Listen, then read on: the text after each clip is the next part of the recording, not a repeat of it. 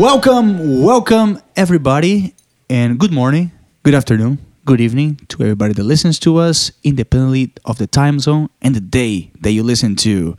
Welcome to La Campana Podcast, the podcast that gives you a fast and fresh dose of the entertainment industry. And I have awesome news, at least for myself, because today, respecting all the regulations and the safety measures, with me across the table, my good friend and co-host Lilia is back. What's up? Yes, I'm happy to be like finally personally in front of you, seeing your face with our proper, like you said, social distancing uh, rules and everything. But we get to talk in person again. Yes, and speaking of good terms and good news, I guess this little rant between the players and the MLB finally got a solution, or we hope so, because I guess we're gonna have baseball sooner than later. And what I'm saying is that, yeah, everything might change. We don't know. But as of now,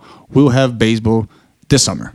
But now, Lilia, what are we going to talk today? Our agenda for the day is we're going to start off with Global Goal Unite for Our Future, with this a music festival that happened last weekend.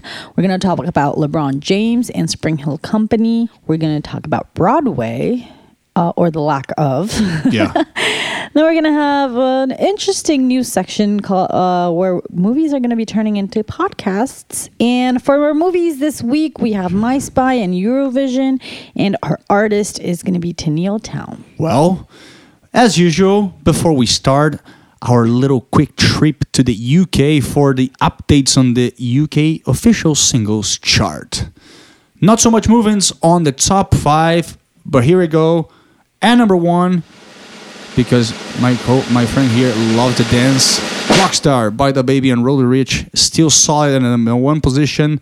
Rain on Me by Lady Gaga and Ariana Grande, still the number two position. And now the changes. And number three, Breaking Me, the song from Topic and A7S, went up two positions. And with the impact from TikTok, yes, TikTok song again making a difference.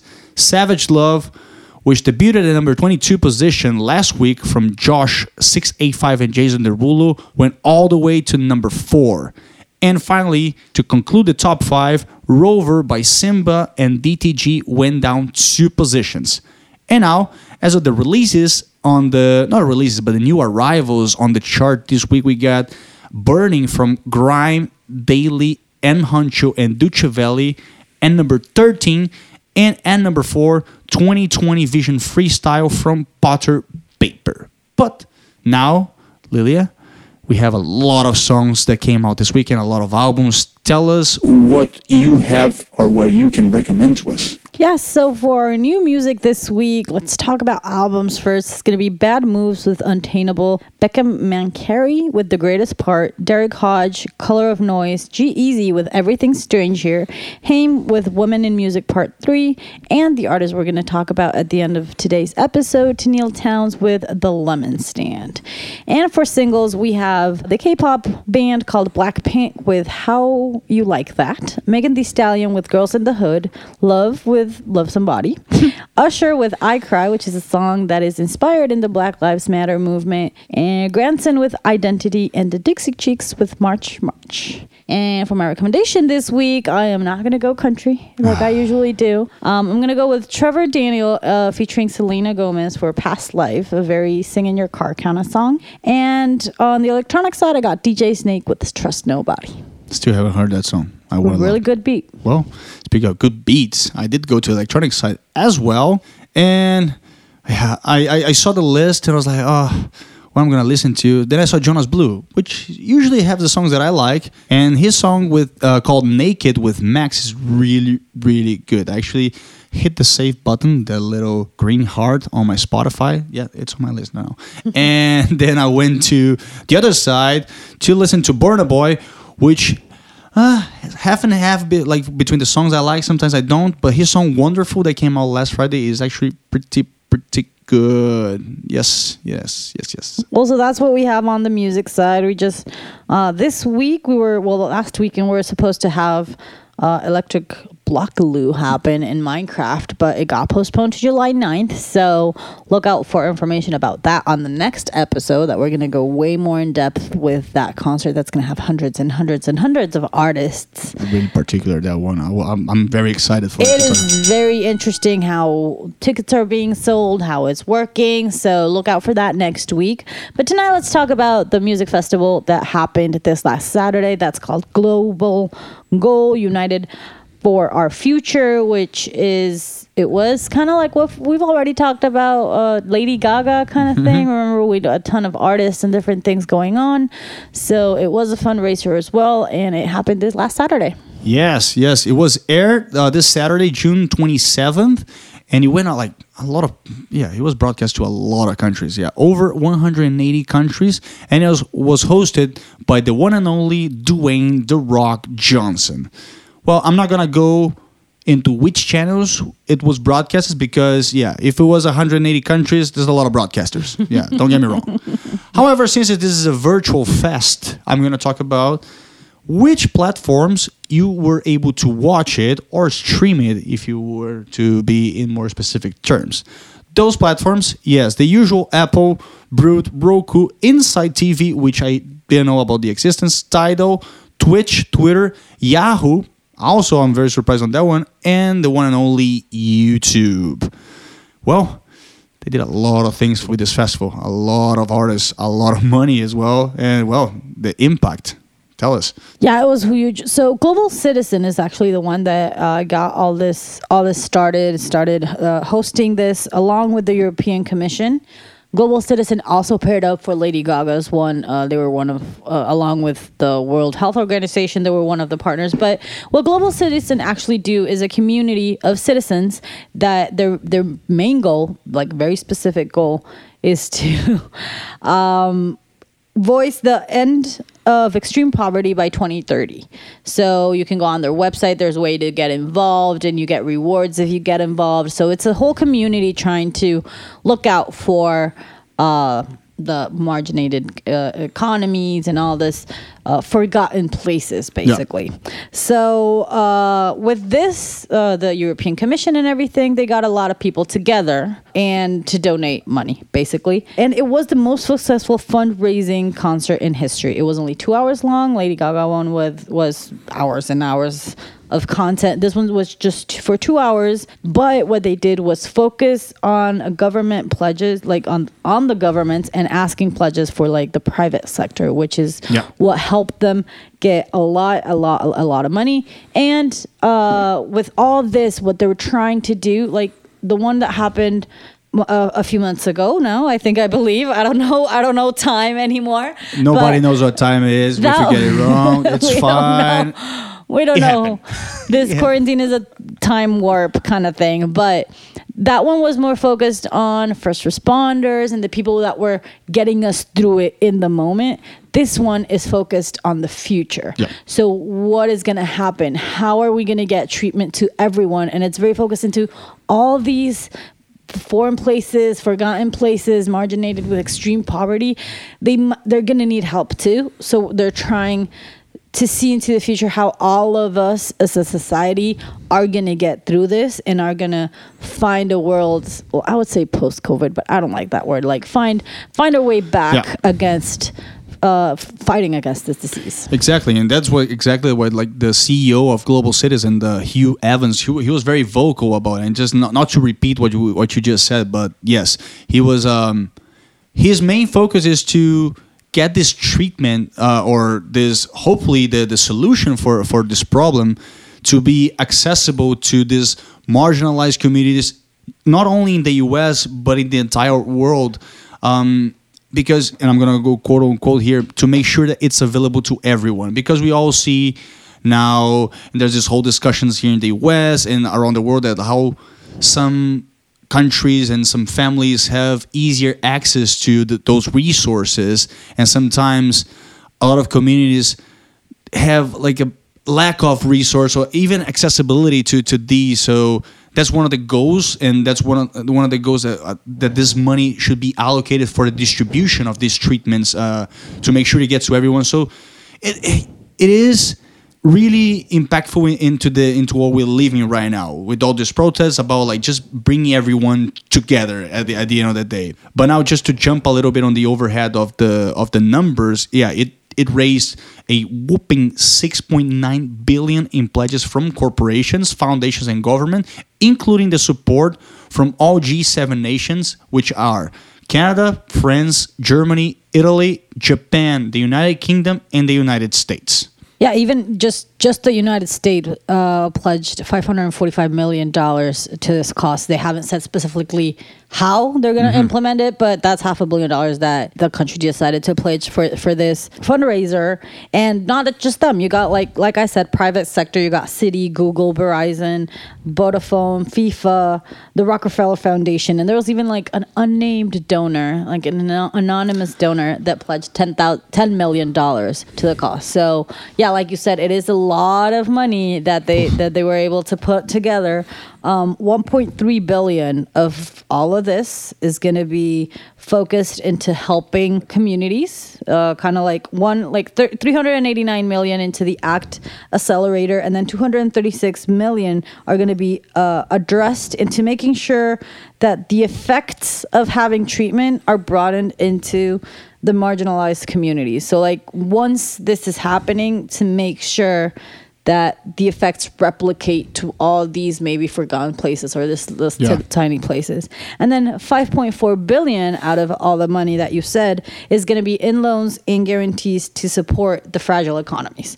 Because like you said, maybe here in the US, we're already having a discussion if there's going to be treatment, if it's going to cost $3,000 or $200 or how much it should cost.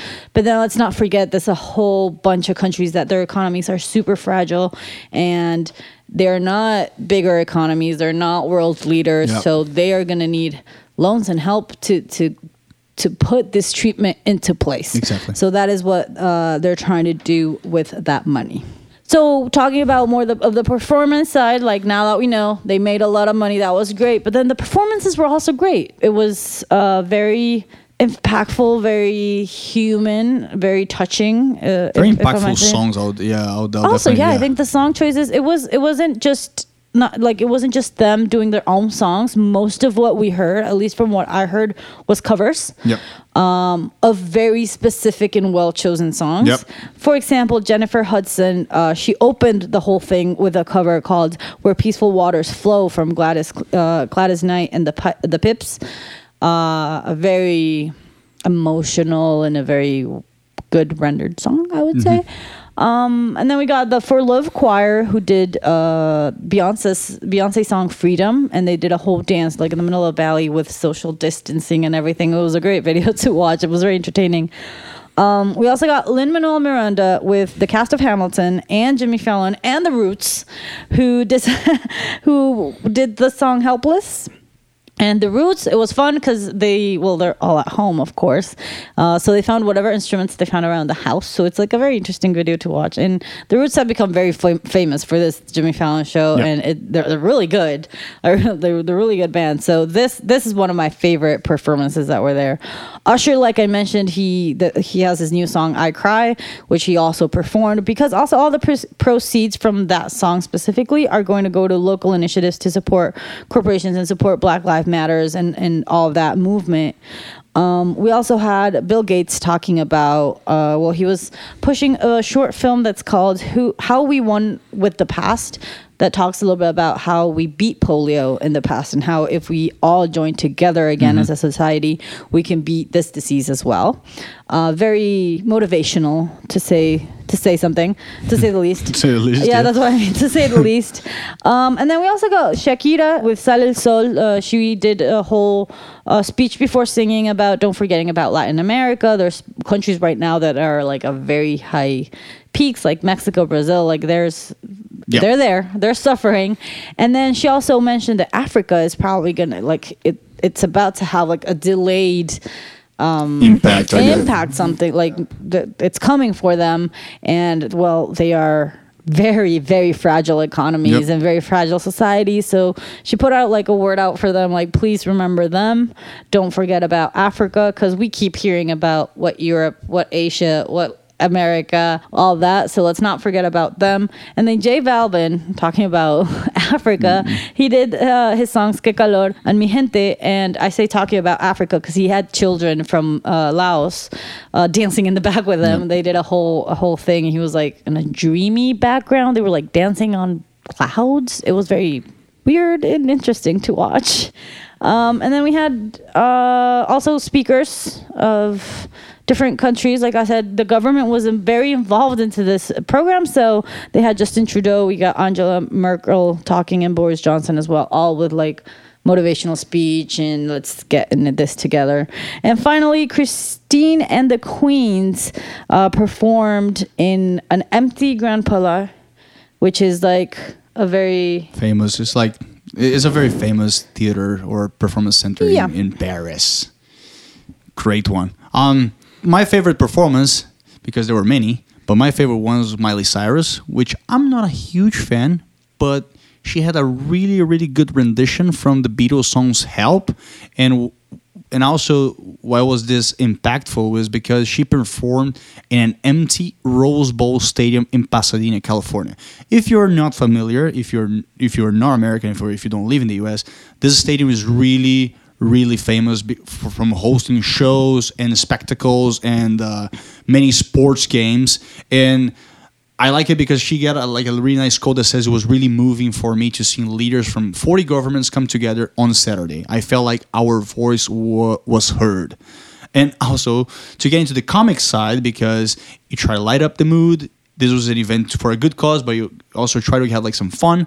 Um, Hugh Jackman got together in a huge Zoom call with the to celebrate the 20th anniversary of the first X-Men with Sir Patrick Stewart, Halle Berry, and then he got I'm not gonna say photobomb, I guess Zoom bombed. You can say yeah, kind of.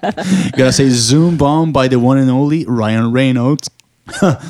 Who improper Deadpool yeah, in character. I guess it he is Deadpool in real life. I'm he gonna- is. He is. And he invited James McAvoy and Sophie Turner, who are part of the new generation of mutants. I guess I'm gonna say it like that. Yeah, pun intended.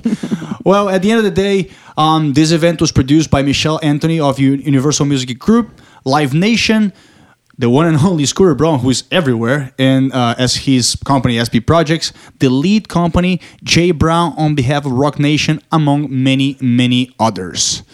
Well, if this raised over six billion dollars, almost seven billion dollars, we'll see if they do another one in the next months, so we can get some more entertainment, so we can raise money for this cause or any other cause. I guess this is awesome. Yeah, this is great, and the fact that governments are willing to put so much in. Um, I mean, their their own governments are start going through it and then putting money in to help other economies. That I think that's that's a great cause, and then giving us this great entertainment. If you didn't catch it, you can still look at all these performances on YouTube, and it was just mo- more than just songs being performed. There was like all these talks, like I mentioned.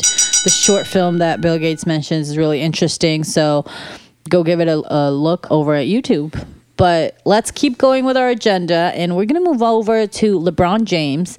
We are not going to talk about sports this week, but we are going to talk about him as a businessman, as an entrepreneur kind of thing. Entrepreneur. Um, but yeah, let's gonna uh, the other side of him. Uh, he during this quarantine COVID times, he was well not playing basketball, but he was very very busy. And Very busy. Very busy, and finally consolidated SpringHill Company, which uh, is a production house and and like general terms like content so um, they are wanting to create TV shows and movies and story and stories uh, through audiovisual content, basically. So LeBron James got together with Maverick Carter, who is his business manager and has been his friend forever, and together they raised 100 million dollars in the last. I'm telling you, last three months or something. Like they were busy during quarantine, and they was, raised this money through uh, investors like Guggenheim Partners, the UC Investments, and Elizabeth Murdoch's con- content company. Actually, put a lot into it, which is gonna make her, and alongside Selena Selena Williams, Serena Williams, uh, boards of the uh, part of the board. Mm-hmm. So LeBron James is going to be chairman. Maverick is going to be a CEO, and we got some members of the board already decided. And what's going to happen with this? Basically, what they want to do is this is a quote from Business Week that says part Disney storytelling power, part Nike coolness, and part Patagonia social impact. So a little bit of everything of good. Exactly. They're trying to get the best out of all these huge companies. And what they're trying to do is empower people of color to tell their stories, um, to have a space where they, the, the spotlight can shine on them and their stories the, the way they want to tell them. Uh, they already have uh, deals with Disney and, and, and Netflix on the side, but they just signed in the last few days a big deal with ABC where for the next two years, it's like an overall deal where they're going to do TV projects for all of their platforms movies, series, everything. So they are really finding a space to give all these people a place uh, to talk about their stories. And well, SpringHill, Spring Hill didn't actually just like come into light right now. It actually uh, got fa- it was founded in 2017, where they had a deal with Warner Brothers until summer of last year. Uh, and that's when kind of like that died down. They kind of let that go, and now they're like re like rebirthing it like a phoenix and bringing it as SpringHill Company. and I mean, during that time, they had a lot of TV shows out there like Survivor's Remorse, Self Made, inspired by the life of Madam CJ, Top Boy, and all these different things. Actually, the movie Space Jam: A New Legacy is gonna come out still from that partnership that they had. It's still gonna come out. Uh, with Warner Brothers And with LeBron. and with LeBron, of course. Of not course. Michael Jordan. I mean, this is his production. hopefully Bill Murray comes back. I really don't think he will. but I'm hoping. Maybe Morgan Freeman. Nah, that would be fun too. We're all waiting for the Space Jam movie. But anyway, now they're bringing this second light to the company. And with all this money raised, they're actually like conforming it into something bigger. Yes. And speaking of something bigger, just to give a little bit of backstory and why should you no, I guess I guess I'm not gonna say trust, but like believe that this is gonna be a good thing is that Carter alongside LA investment banker Paul Wachter were the ones that negotiated the LeBron deal with Nike back in 2014 that will eventually pay him, like LeBron, more than $1 billion. Another successful business story is that Wachter also helped the duo with this partnership with Beats Electronic. Yes, the Beats headphones Beats. Yes. You, you could see LeBron James on the on the box. I had one, I had two actually. Anyways, uh, that deal itself was going to earn already LeBron more than 100 million dollars. Now going back to the backstory on the on the two companies that now are under the SpringHill Co. SpringHill Entertainment is behind NBC's game shows The Wall. That's I think going to the third season as of now, and the other company called Uninterrupted LLC produces the HBO talk show called The Shop Uninterrupted, which features uh, LeBron, Carter, and other bla- black A-list celebrities. Also, this company, Uninterrupted, produces Kneading Dough, which is an online partnership with JP Morgan Chase & Co. That's where athletes come to talk about money to promote financial literacy. Basically, in other words, what is what it is is this how as an athlete we need to think ahead of our careers and think m- way more than like the afterlife, the aftermath of our careers and should invest. Because you see all these mostly basketball stars and football stars here in the US they invest in in like, Startup. startups yeah exactly. So that's that's the goal of this program. Also just to wrap up what uninterrupted does they are also responsible for uh, nike inc. shoe co- collaboration and hoodie collection for pride month which is actually this month or about to close. Yeah june. That's designed with american soccer star megan rapinoe. And now going what my friend here said about Netflix is that and why they were very busy during these times is that they had a deal now with uh, Netflix on a basketball team movie that would star Adam Sandler, and they were part of the production on Netflix Self-Made starring Octavia Spencer. And the last thing that they did was that they partnered up with Laurene Powell Jobs XQ Institute to produce, as many others, a virtual ceremony that LeBron James hosted called Graduate Together America honors the high school class of 2020. Not universities, high school this time. Well, it must be sad to be in quarantine and graduate high school, so at least it's something they could do for them. Yep, yep, yep, yeah. No, yeah. not very nice to see everybody on a on a huge Zoom call. At, well, Right. At least you get some famous people telling you good words of wisdom. Exactly. But yeah, this is great because I mean, yes, he's a great basketball player. There's all like, if he is he the best? Yes, no, whatever. He is a great sportsman, but it is awesome that he's taking all his money, all those great deals, and not just investing it on himself and putting I don't know a business. He could have be putting a restaurant, but uh, What, what would he serve?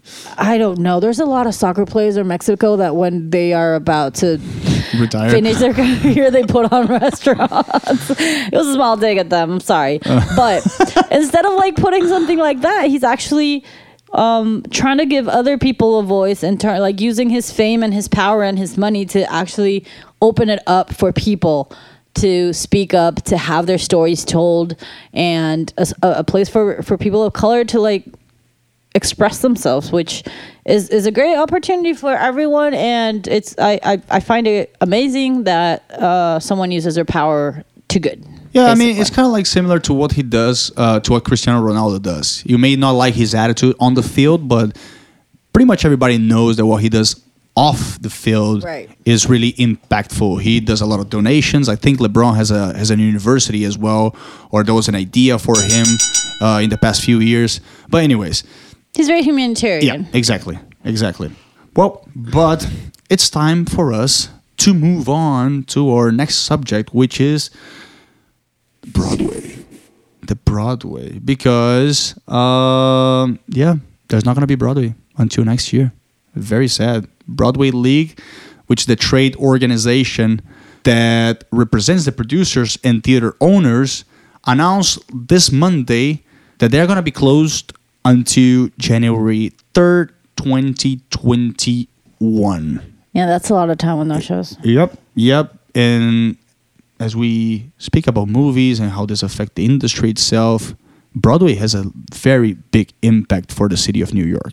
Very, very big impact. Yeah, um, not just not just the city, but yeah, at, the end of the day, like tourists are a big part of New York City and of Broadway. From their earnings on ticket sales last year, that was around 1.8 billion dollars. 65 percent of that came exclusively from tourists. So it is a major part of it. Because if you live in New York, it's not like you catch a show every weekend. Not like going to the movies, but tourists, you got to catch a show at Broadway. So it does. Uh, It's not like 65 go to. It's like like the pizza place that you need to go and get that slice of pizza Exactly. in, So in Times Square or something like this. You need Like- to go to Broadway. Exactly. You have to have to, to go to a show. So like and in 2018, 2019, um just the tourist uh, economy, just the tourist money that came into New York City was around 15 billion dollars. So it is a big impact for the city, for Broadway in general. And I mean, it's not like yes, they're going to open up in January, but it's not like they're suddenly like, "Hey, come back to the show." Like they are going to like reopen productions and maybe probably go into rehearsals and like a lot of other things so like they're going to gradually start coming back. And these big shows, a lot of times we see great names like Hamilton and Lion King and like all these different shows and we say like we think they make a lot of money but usually the bigger the production and the bigger the production is the more spectacle that exactly. we see. It takes them years to turn a profit. So the fact that they're going to be closed what almost a year? Uh it is like almost a year like 9 months of the year Yeah. uh it is a huge huge impact for them Yeah, and I guess I mean we see how many like the, the the movie theaters that they have the problem with the workers is that they have to furlough them or even like sometimes let them go.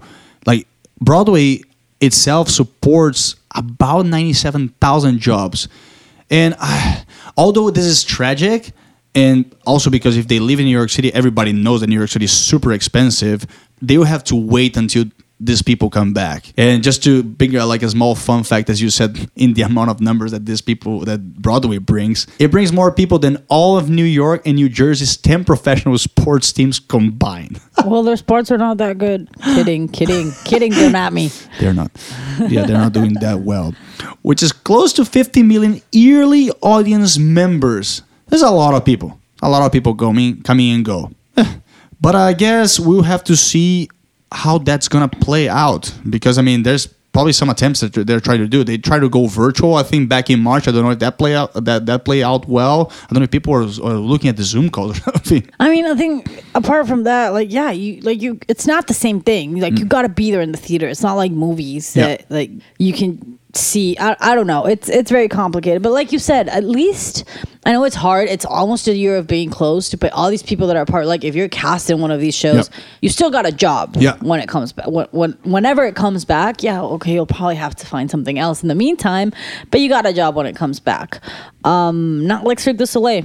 And sadly, they just filed for bankruptcy. And back in March, they did let go 95% of their workforce That's- were laid off. crazy. I mean, that's the whole Cirque du Soleil. much. so, I mean, it is a crazy time for artists because we've talked about music and movies and whatever, but all these theater people are in the middle of nowhere right now. Um, but there is a little bit of light at the end of the tunnel. Mm-hmm. South Korea, like we used them as an example of baseball and different things, but because they're one of the ones that are opening up and being Korea, they are very strict about how they're Yeah. opening and they're they're following very good protocols um, and very strict protocols. So they have opened. There was a world tour happening for the Phantom of the Opera, and they opened uh, the shows in South Korea specifically, and it looks like it's going good. So every like they're kind of looking at them as an example of how they should follow protocol. You know, you get sprayed down before you go in, masks, there's social distancing and all this, but they're doing okay. Even though they had a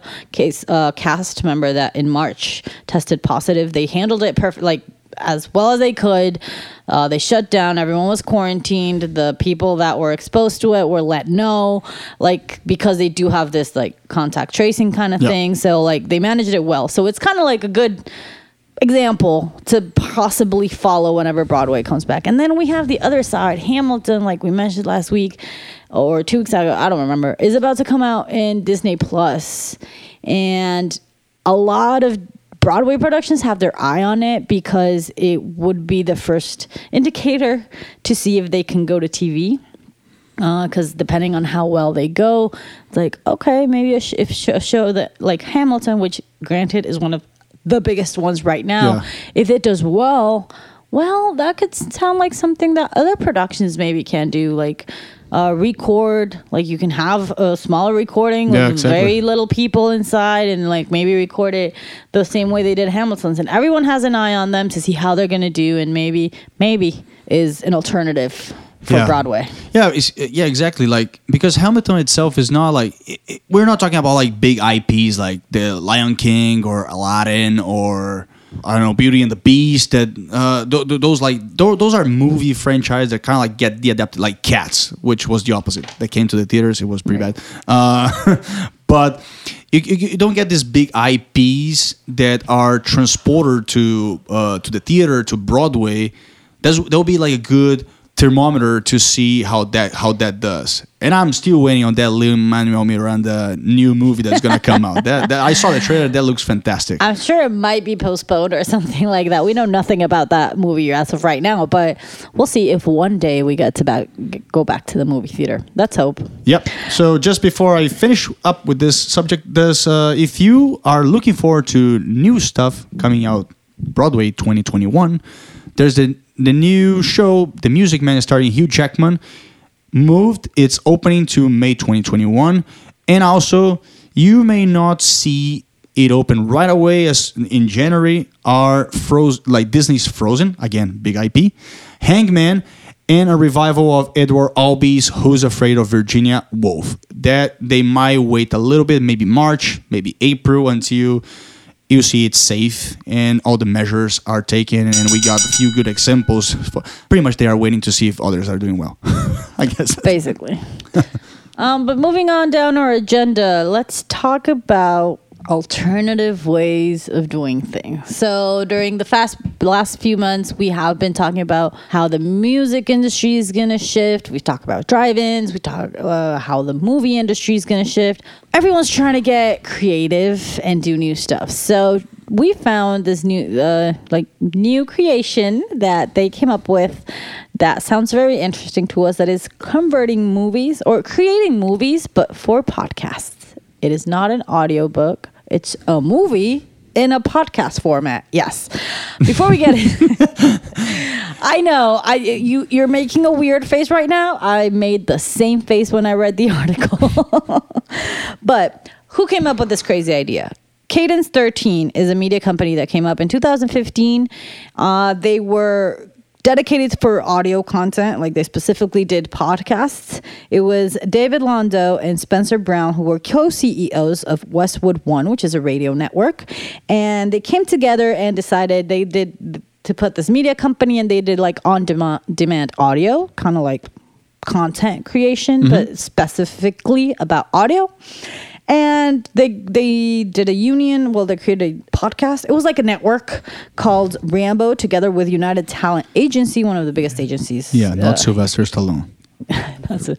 rambo. Not rambo. Rambo.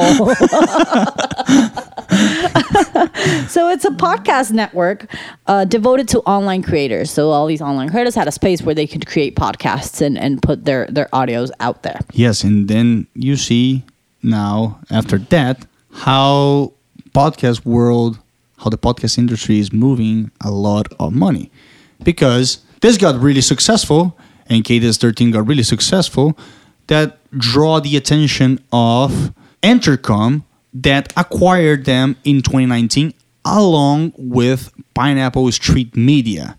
After the acquisition, Entercom now, or at least was back in the day, because I we don't have the numbers as of right now, was valued at fifty million dollars. Also, at that time, he made Entercom the third U.S. podcast publisher, just after the National Public Radio and iHeart Media. Now, before the acquisition, between not between because there are three uh, podcast the, the podcast episodes that were published or distributed by Entercom, Cadence 13, and Pineapple Street, there were more than 150 million downloads per month just in the second quarter of 2019. So I guess it was a good investment by Entercom, and we'll see what happens with this new wave of productions what they're gonna do and we saw that with spotify that has been investing millions of dollars in i guess studios that produce uh, content exclusively for podcasts and you see now amazon and we talked about audible the, the podcast world is going crazy right now Yeah, uh, exactly. There's a lot of crazy new ideas, a lot of money moving around. So now you got the backstory, and now let's talk a little bit about this specific crazy idea. So, Cadence 13 is going to come up with a new area uh, inside the company and inside the Entercom umbrella that's going to be called C13 Features. It is basically thrillers, dramas, comedies, all fictional stories that will have the movie arc beginning, middle, end. But all that is going to happen inside the same episode from 90 90 minutes to two hour episodes. So it's like hearing a movie basically. So they are going to hire star like movie stars and like big actors and all this to do all the voices. And not just that. You would ask, what's the difference between this and an audiobook? I ask myself the same question because I don't listen to audiobooks. Why would I want to listen to a movie?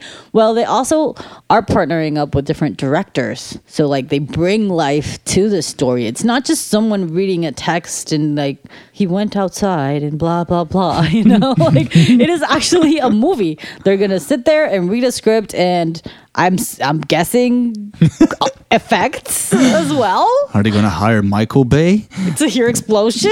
probably not i don't think michael bay will be cool with that he can't explode anything so uh, exactly. I, I'm not sure how it's gonna work, but it yeah, it's basically a movie yeah to be listened to. Like if you went to the movie theater and closed your eyes. Basically. And now, wh- when you say you, the, the question that raised on your head was was that my, the question for me was like, are they gonna split the movie into episodes, like kind of like Quibi does.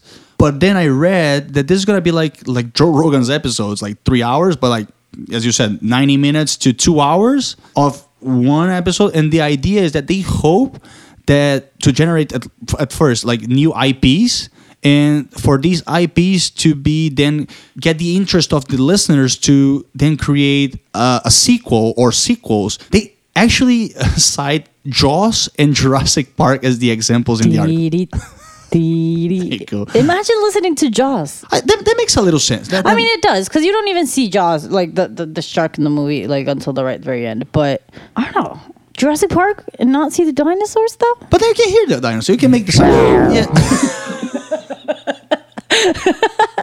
Anyway, I don't know.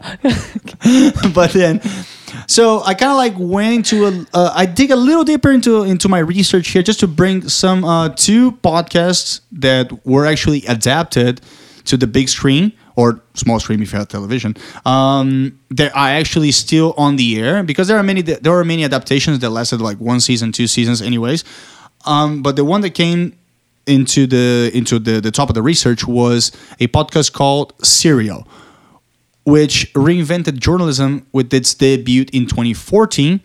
And it tells nonfiction uh, crime stories over the course of multiple episodes. And just to bring you just a little numbers on, on how popular this show is, between its first two seasons, it accumulated over 340 million downloads. wow, Yeah, it's a lot of downloads. It is a lot of line. It's it's a really good podcast though. I never listen. I, I might have to. I might, I might have one of my try. favorite subjects, so like I really listen to that one. Yeah, I mean, cr- crime podcasts are really popular. I, that's what that's what I've been that's what I've been reading and li- and, and seeing. There's something about listening, like having crime being detailed in your ears that is guess it's really interesting. I don't know. Yeah. Wow, that got the attention from HBO, and they commissioned the documentary called "The Case Against Adnan Syed," which pretty much cover about the same ground on the podcast first season. And the other show is a is a show called Star Talk, where scientists, astrologists, Astronomist. astronomist. Yes. There you go. Where Neil deGrasse, there's a there's a word that didn't that I don't use on my day to day business. Uh, Neil deGrasse uh, Tyson explores the cosmos. Yes, the cosmos. that is another great and very very geeky podcast. Yeah, yeah, very geeky. I can't imagine it's very Those, geeky. those are two of my favorite ones. So it got a spin-off series, just like uh, Fast and Furious, uh, that first aired on National Geographic in 2015. That's and, and what's what, what's good about or what's interesting about this uh, this show is that this is the first ever science-themed late-night talk show to air on the channel. It, and it's still going. And just to give you a little fact on the podcast industry, because I br- briefly mentioned in the beginning of this segment, is that the US podcast market was expected to grow 27%, and the advertising revenue f- from those podcasts was about to raise to $863 million. Well, I guess we have to adapt because this was before the, the whole shutdown. Right. I mean, it's still it's still really good seeing played out. So there's potential. Like we said, all the industries are getting creative. This is just another creative way. Um, it sounds interesting, Yep. and they also uh, partnered up with Endeavor Content, which is the the biggest talent agency. So they are gonna have. I guess big names, uh, renowned actors, directors. So And big, and big publicity. and big publicity, like you said. So we'll have to see. I guess we'll we'll we'll not see. We'll have to hear. Yep. and and and And then make our comments. evaluate if it's good or not. I don't know. I mean, if if the theaters are not going to open up, I might as well just listen to podcasts. Why Just not? While you cook. yeah, while you clean your house. I mean, I always have the TV on and I don't look at it, so I might as well listen to a movie. I don't know. We'll see. But talking about movies, I did watch a real movie visually and everything this week. I did not go to Netflix. I went to Amazon Prime this week and watched My Spy. I had to watch this movie because we had seen the trailer like 10,000 times. We did. We did. Pretty much the same with Lovebirds. I think we'd seen Um, Exactly. we, we'd seen that trailer so many times. Uh, I, I'm not I even had joking. to. I like. I almost. I, I kind of knew the trailer already and knew like exactly what the scenes were going to be. But anyway, if you haven't seen any of this, this is Dave Bautista, huge former wrestler that played Drax in Guardians of the Galaxy. Um, being a spy and having an adorable nine or seven year old as a friend. So, um, it is exactly what you're thinking of. He is a spy. He is commissioned to look over this family and they become friends. And she wants to be a spy. So he tries to teach her how to be angry and mean like he is. And he's non expressive and he like super angry all the time and everything. Um, and she's all cutesy and smart. oh, She's not cute. She's not like cutesy cutesy. She's more like a smart ass. I love that thing. Basically. Cutesy, cutesy, cutesy. Yeah. she's more like a smart girl and kind of sassy and more intelligent than him, apparently. But it is exactly what you think. It is funny. Uh, it reminded me a lot of The pacifier. of the pacifier. That is an excellent movie. Same concept. Big guy becoming all warm-hearted and whatever. But I did enjoy it. It is like a Sunday movie. It's not no Oscars are coming its way. No nothing. But it's still fun. Uh, it is actually directed by Peter Segal. Not Steven Seagal. Not Steven Seagal, Yeah, Peter no. Seagal. Uh, he also di- directed 50 First Dates, Get Smart, uh, Anger Management, and The Longest Yard. So you might know him for, from there. We also have Kristen Schaal. Uh, she's like his part, like Dave Bautista's partner. Uh, spy as well. Uh, she's a comedian. She's mostly known because she's a voice actress. You might know her as Louise. Louise in Bob's Burgers or Mabel in Gravity Fair Falls. Sorry, Gravity Falls. If you've ever seen it, Does gravity ever fails? uh, maybe I don't know. Loses dreams, maybe. I don't know. but then finally, we also have Ken Jeong on this movie. So like Ken anything that Ken that has Ken, I'm I'm all all for it. Like The Hangover. Uh, he was in this reality show about comedians as well. He was he he's Oh no, that, that I'm confusing him. But he's in the Masked Singer, and that makes him really fun. He's in the Masked Singer, and he's really really funny. Anyway, I'll watch anything by him. And just to wrap up, uh, the budget was 18 million dollars. Yes, there's a lot of explosions and stuff because he's a spy, and it does have box office. It made a 4 point million dollars because even though it had a confusing beginning, it was supposed to come out in August 2019 and got pushed to 2020, and then pushed to March 7th, and then March 13th, and then COVID. Yep. It never really came out here, um, but it did come out uh, 1st of January in Australia, and March 13 it did come out in the UK. So that's why it has a little bit of box office. Uh, but then at the beginning of April, Amazon Prime swifted in and bought the distribution rights, which kind of, let's say, saved them. And that is why you can go and watch it uh, on Amazon Prime. There you go. I might have to give it a try. It is funny. It's a good way to pass the time. If it's like the Pacifier, Pacifier is a great movie. I watched that movie like probably most, more than fif- more than five times. I'm not gonna lie, it's not as good as a pacifier, but it's there. It's good. It's not. You'll Vin, laugh. It's not Vin Diesel. I love Vin Diesel. Agreed. Agreed. well, anyways, I stayed on Netflix and watch something that I would normally not watch, but you it caught my attention just because I know what it is about, and I'm talking about Eurovision Song Contest Story of Fire Saga. So, for those who don't know, Eurovision is kind of like you made a very good reference uh, to me uh, about what Eurovision is. It's kind of like the it's a show where all the European countries they send an act or a group to perform a very a, a, song of their choice, an original song, but it's a it's a big spectacle.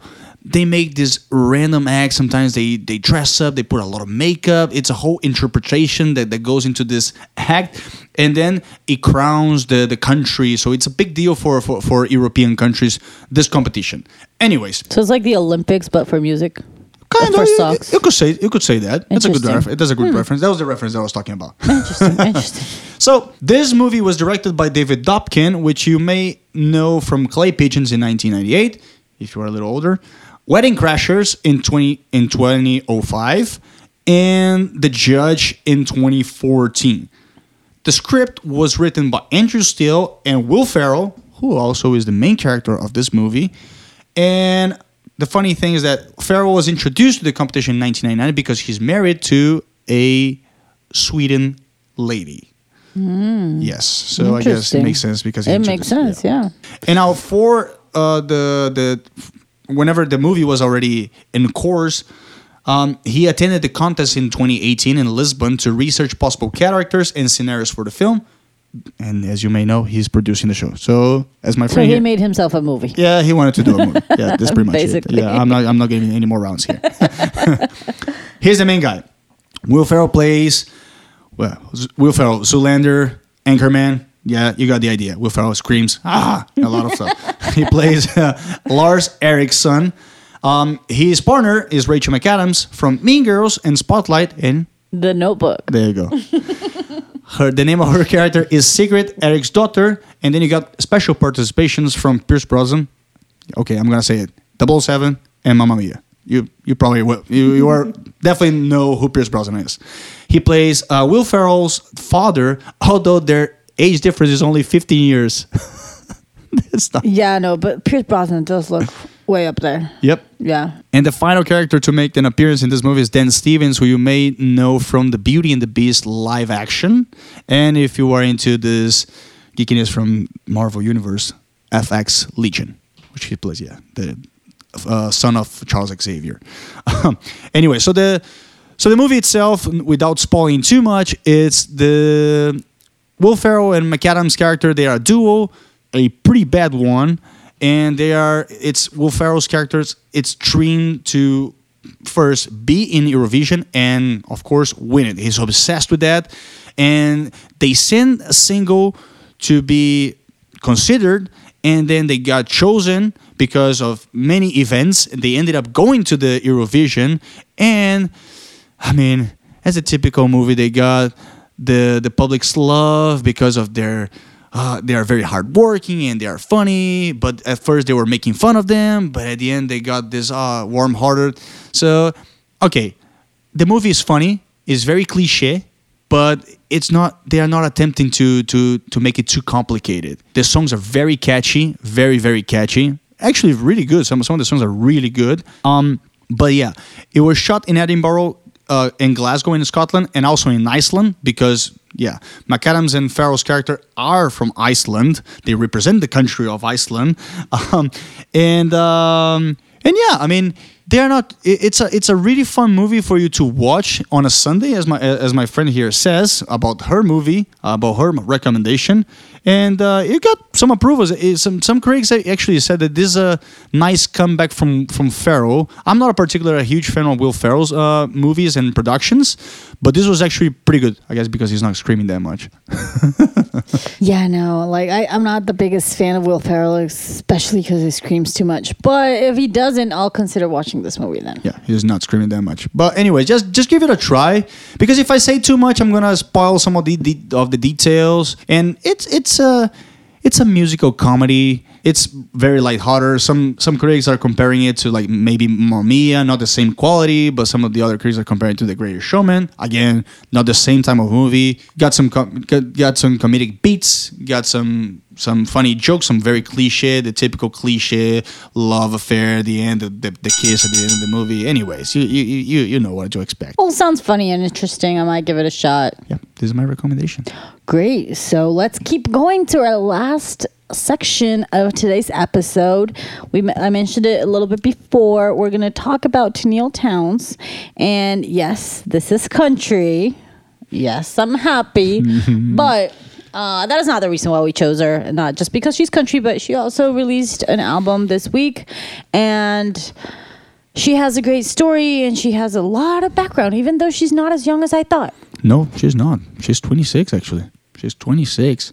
But as you said, she's been in the industry for a couple of years. She's from Canada, from Grande Prairie, Alberta. Her first single released independently in 2009 was called Home Now, and it's a very specific lyrics because they are from she sings from a pers- from the perspective of a daughter whose father is posted in the war in Afghanistan. That's very Very specific. very specific.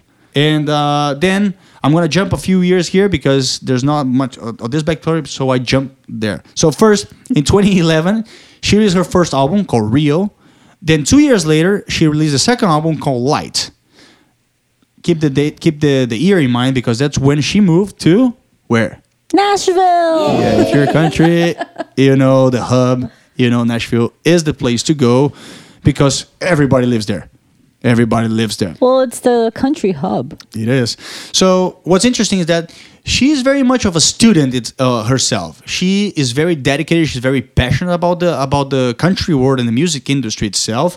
And then when she first moved to to Nashville, like during the, her first year, she actually went in to study songwriters. And some of the names that she cites is are Tom Douglas and Lori McKenna. And the way that she uh, she talks about them, and I'm gonna quote here.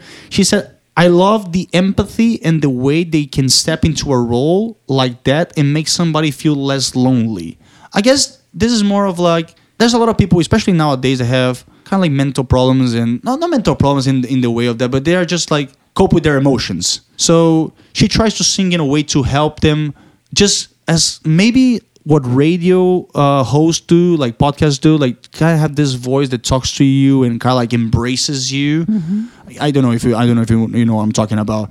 Um, It accompanies you. yeah, exactly. And uh, that's that that really struck to me. That's why I put this quote right here. So then, fast forward a couple of years, um, she announced on April.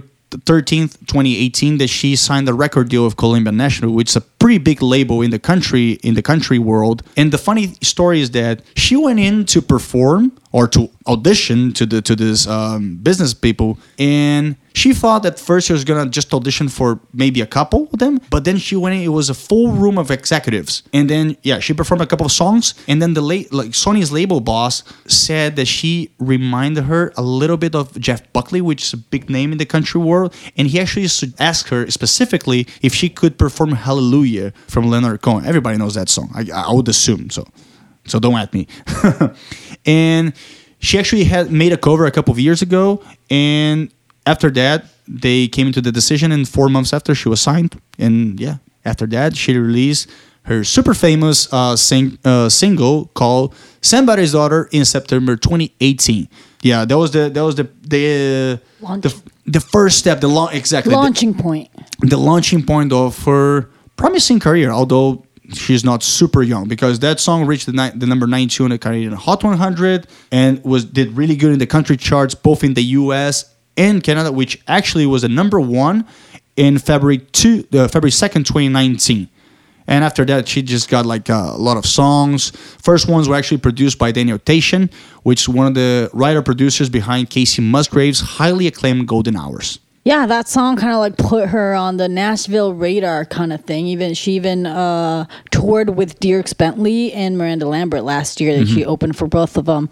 So she's really getting her name out there. And now I'm gonna dig a little bit into this new album, The Lemonade Stand. And first of all, I'm going to quote her. She says, I want this music to make people feel like they can show up and be who they are, which is for me like super important because like you said, uh, it's a lot about lyrics. She's very focused on on making people feel proud of who they are and that they can be whoever they want to be. And then the other part of the album is she says she wants to the album to be like a gathering place. So a place uh, where everyone can go and actually feel uh, like when they listen, they can remember, like you said, that they're not alone, but they're not alone into what they're going through.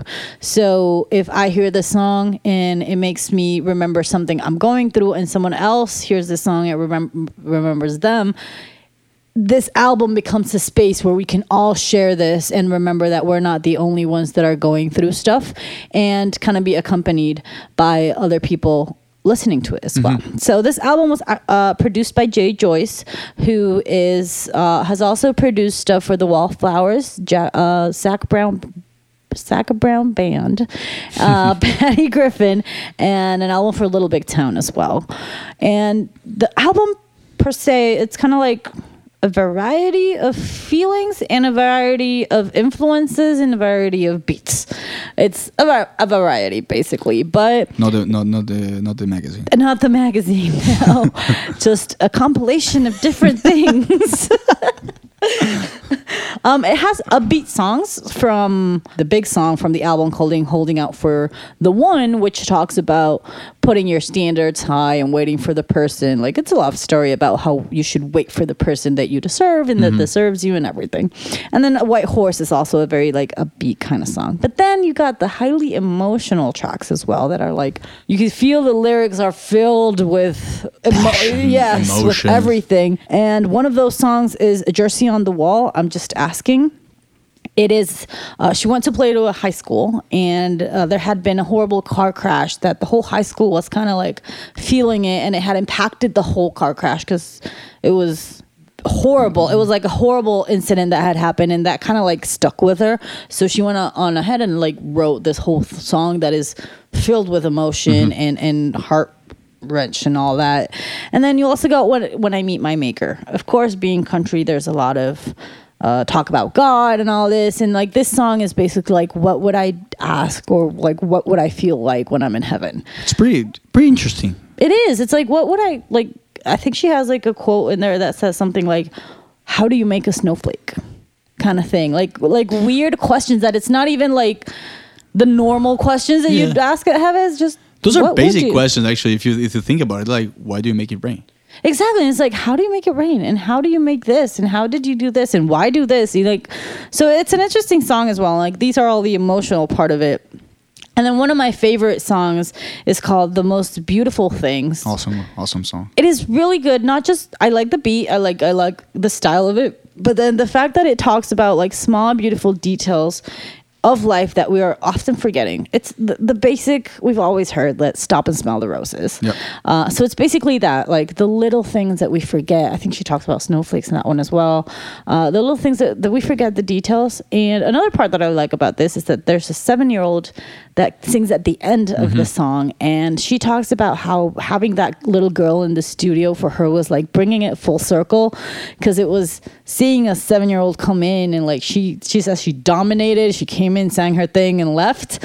And she's like, I could I could remember my seven year old like singing in the back of my parents' car, like wanting to play my songs in front of people, wanting to do country music, and then I see this girl who's like full circle for me and reminds her of like following her dreams, and she's always been super applied, like in the music world and learning and the business and everything. Like when she was little, she did make her parents kind of like drive her to all these different songwriting workshops uh all like industry seminars. She she even went a couple of times to the conference to the canadian country music association conference uh and it they say that she was like front row taking notes collecting business cards. Like she was all business business business. I'm here to learn.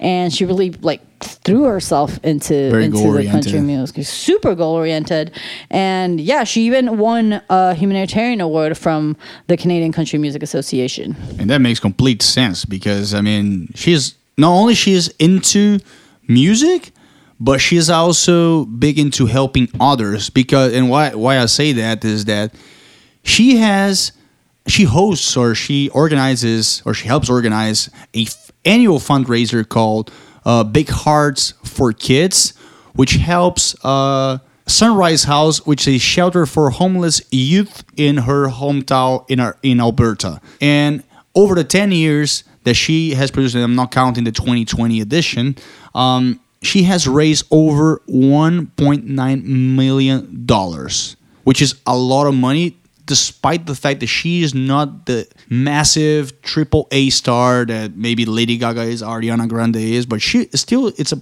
big impact. And, and coincidentally, uh, this podcast was recorded, and then the day before was when uh, the 2020 edition happened, so June 30th. It, it, it's such a coincidence, and I, it was actually I was very impressed whenever I read this. But as as many things happening now and during this uh, shutdown and this confination is the this uh, fundraiser will be virtual and it will feature names like George Bentley, Brandi Carlile, Luke Combs, Ashley McBryde, among others. And you were able to see it via her channels on YouTube, Facebook, and Instagram. So that's that's great of this artist that that goes a little beyond not just the music. Try to combine genres, as as as, as we always mention. We like to talk about this artists, and we whenever we select them, it's kind of like a coincidence that we that they are are the way they are because we don't necessarily spend too much time research. We just see the names and we see what's kind of relevant into what we want to talk about, and they ended up being great artists on and outside of the of the industry. Yeah, I mean, I, I think it's great, like you said, that even though she's not this AAA star, this huge star, she's still uh like you don't have to be this big star to use your influence and your voice and whatever to like help people. Like she does have good number, like she does have 1.7 million monthly listeners on Spotify and everything, but like it's more than that. It's part of like who she is, and like you mentioned, like the lyrics. It's like she's worried about making people feel a part of something. She wants them to be who they want to be, uh, shine in their own man. Like she, she, she radiates humanity. You Yeah. know, like she she wants everyone to be okay. Like she puts so much into her music, but then taking that other step and doing fundraisers and doing so much more for people. Like it it talks a lot about a person and stepping outside the box. And it's something we keep on saying every week uh that we get artists that we like they, they think outside the box. And it's the same thing with her music. Like i say uh, i was recommending it to a friend and i told like she doesn't like country. And i told her well it's not country, Country, it's not country. put on your hand boots kind of country it's a little bit different. Like she even has a little bit of rock influence. There's a little of bluegrass in there. There's some 80s stints like in there sometimes. So it is it is great that it could be a little bit different and that she puts and what I love about her music at the end of the day is that she has a unique stamp of her authenticity in it, which I think it's something that's been going on with all the artists that we talk about week by week. There's always something authentic about this uh, or about them and about their art. So I think it's a great listen. Even like I said, even if you're not a big country fan, this is the artist to go to because it's not gonna sound Country. country-ish. exactly. Yeah, and it's also an artist. li- Likewise, what we talked about, uh, the the last country artist that we talked about, is that it's they are great songwriters. They actually dedicate mm, a lot of their time into the songwriting composition, like the the lyrics com- composition. And what I only always say about country is not just about the music; it's more about the lyrics. Yep. It's always about the lyrics. So, give it a listen. This is our recommendation for this week, uh, and I hope you have a great week. And I'll we'll we'll be here next week. We'll be here next week, and thanks for everybody that keeps listening to us. We are approaching our twentieth episode in English because we already did that in Spanish. But yeah, uh, many things to come in the upcoming weeks, in the upcoming months, and we hope to keep getting artists like this. And thanks again, Lilia. It was really nice to see your face across the table after so many months.